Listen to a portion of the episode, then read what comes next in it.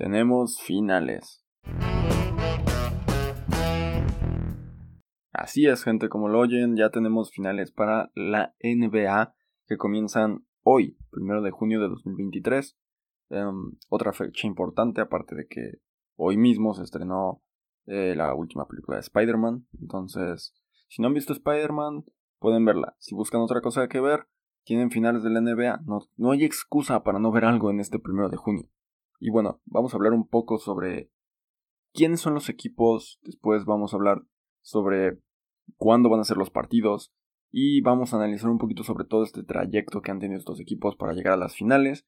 Y cómo es que yo veo a estos equipos para las finales y a quién veo campeón de estas grandes finales de la NBA. Porque han tenido un recorrido bastante grande. Así que hablemos sobre Miami y sobre Denver. Del lado del oeste tenemos a Denver Nuggets, que acabó en una clasificación en primer lugar de la conferencia.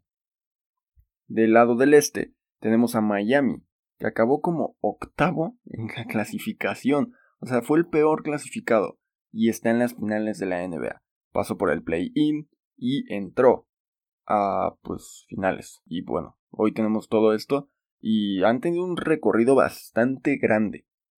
Del lado del oeste, empecemos con los Denver Nuggets, se enfrentaron a Minnesota. En ese partido quedaron 4, bueno, en esa serie quedaron 4 a 1. Minnesota solo logró ganar un partido ante Denver.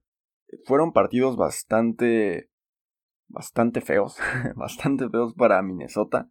El único partido que lograron ganar fue un partido pues cerrado. Hasta cierto punto fue un partido bastante cerrado pero lograron hacerse con la victoria. Muchas personas decían que bueno por Minnesota haber ganado, aunque sea un partido, es algo bueno. Dieron un poquito de espectáculo en ese partido y miren, se llevaron ese gran partido. Fue algo que a lo mejor los fans de Minnesota pudieron haber interpretado como un, una posible remontada, pero no se dio esa posible remontada. Así que simplemente se quedaron un 4 a 1. Después, Denver pasó contra Phoenix, Phoenix Suns.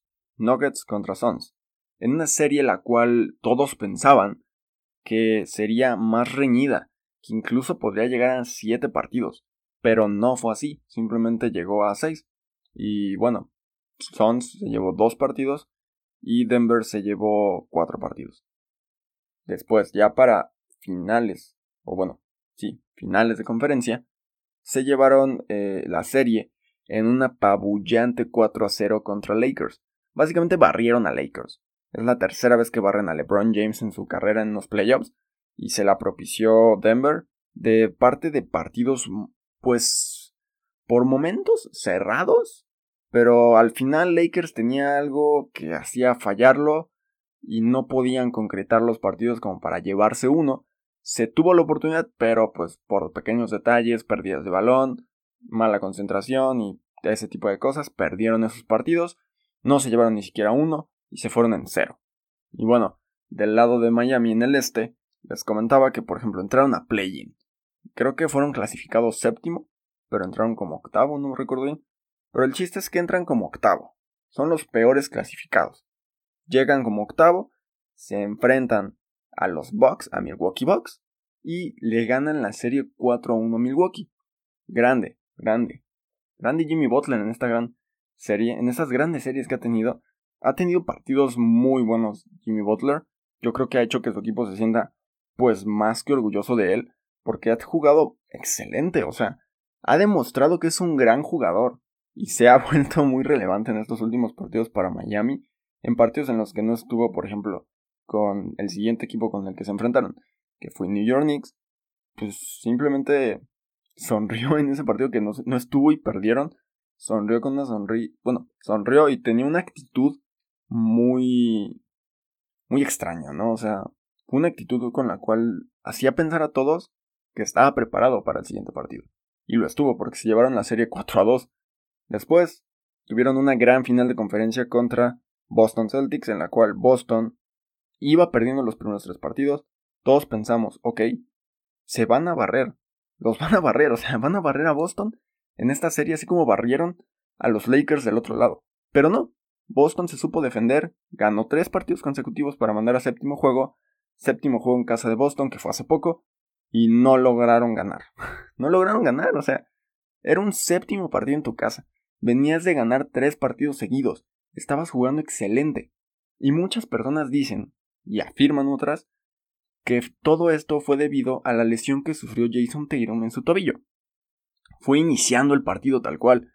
Jason Tatum se lesiona el tobillo, se queda fuera la mayor parte del primer cuarto, y como que ahí todos dicen, hey, ahí la ventaja de 10 puntos que tomaron se fue y ya nunca pudieron recuperarse los Boston Celtics. Sí, Jason Tatum regresó a las canchas, pero no fue el mismo. Entonces esta serie acabó con un 4-3 y tenemos a Denver, el primero del oeste, y a Miami, el octavo, el último, por parte del este, para entrar a estas grandes finales.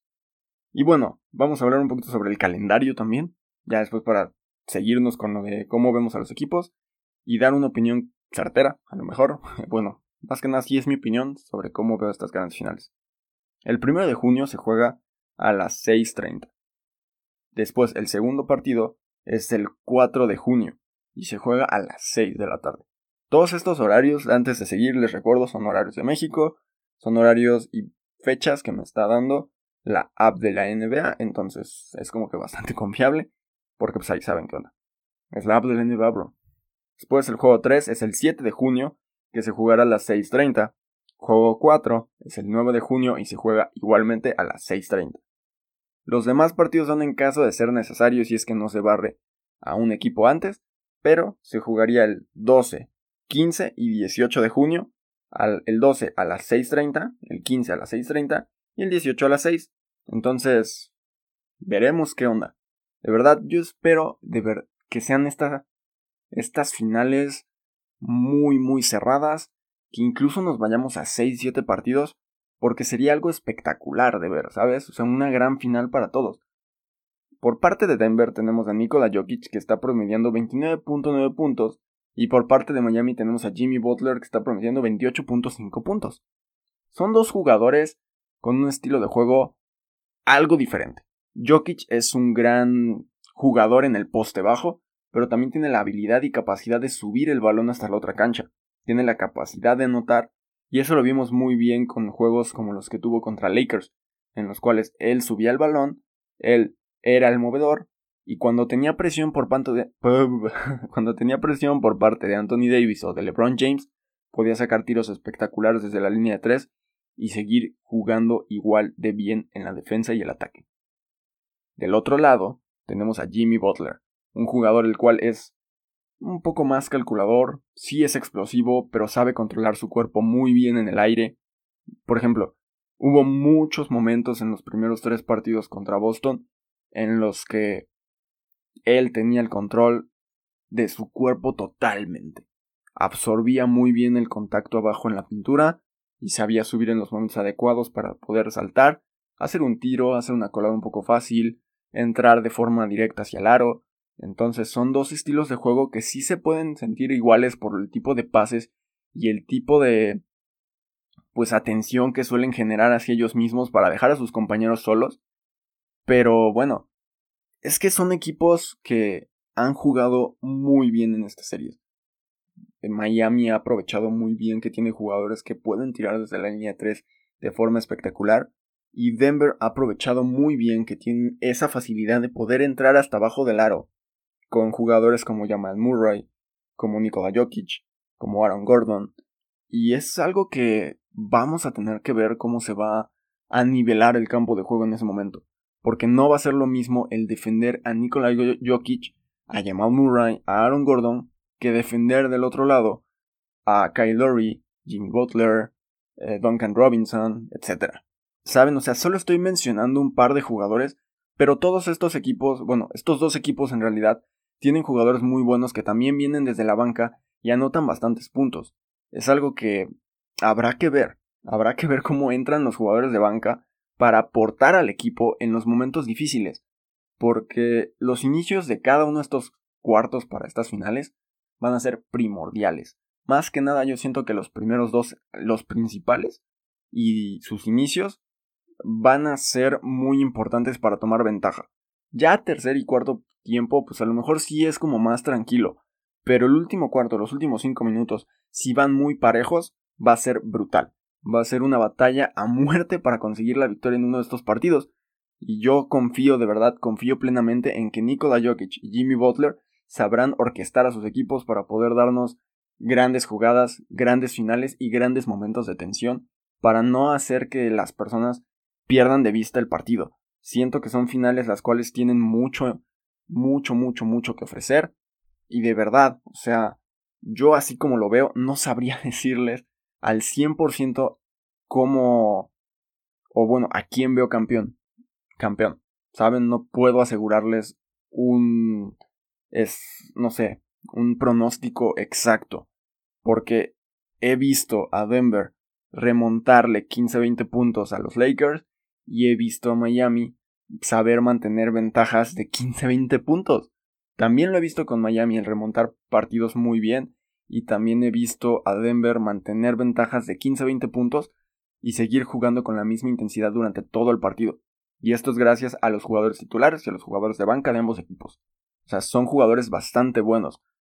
Nos centramos, como les dije ahorita, en Jimmy Butler, en Duncan Robinson, en Kyle Lowry. Del otro lado nos centramos en Nikola Jokic, Jamal Murray, Aaron Gordon.